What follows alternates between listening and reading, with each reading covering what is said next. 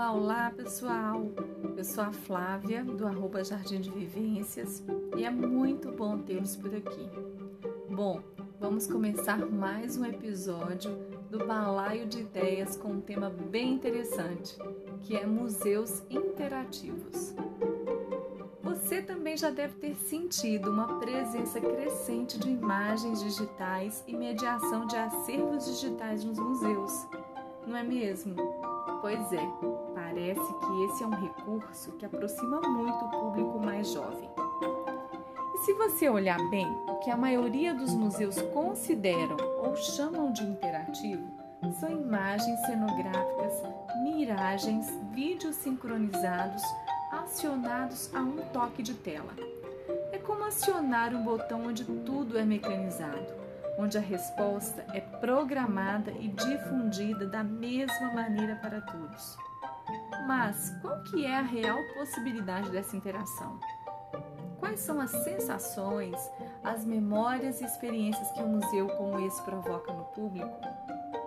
Eu me lembro de conhecer os museus do Circuito da Praça da Liberdade em Belo Horizonte, logo no início, em 2010. E na época eu fiquei encantada com essa proposta percebi logo de cara que também atraía o público infanto-juvenil, porque foi notório ver a animação e a curiosidade dos meus alunos. Mas, recentemente, ao participar do pré-congresso Arqueólogos de Sucesso, eu ouvi o Allenberg Quindins, responsável pela Fundação Casa Grande Memorial Homem do Cariri, falando sobre a sua percepção de museu interativo eu fiquei mais reflexiva, diria até mais crítica, e fui procurar artigos, textos que tratam sobre isso. E para quem quiser acompanhar esse diálogo na íntegra, é só acessar o canal do YouTube Arqueologia Alternativa com a Cris Amarante. Naquela ocasião, pessoal, o Allenberg trouxe o conceito de museu orgânico, ou seja, um museu onde o público participa, tem conexão, sintonia com a história do lugar, com o cotidiano das pessoas. É um museu onde você tem a oportunidade de ver o artesão construindo ali ao vivo e você pode conversar com ele.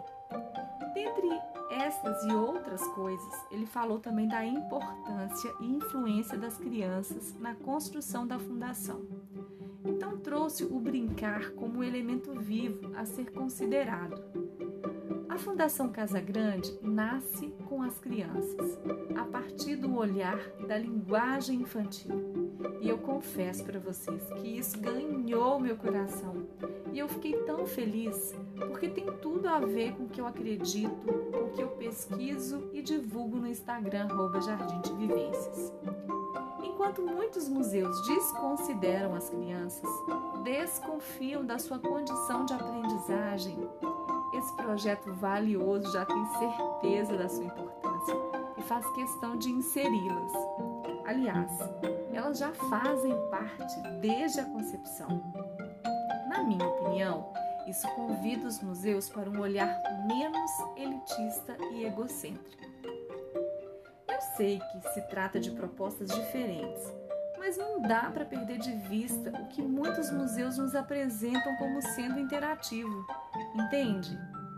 Na realidade, ao tocar a tela, nós somos levados a participar de associações pré-programadas. E é claro que isso não neutraliza por completo aí o processo cognitivo, mas também não viabiliza uma comunicação, não promove conversas, trocas de ideias e nem afetividades.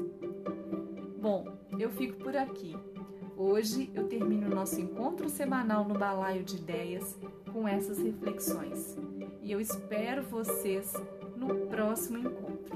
Um forte abraço!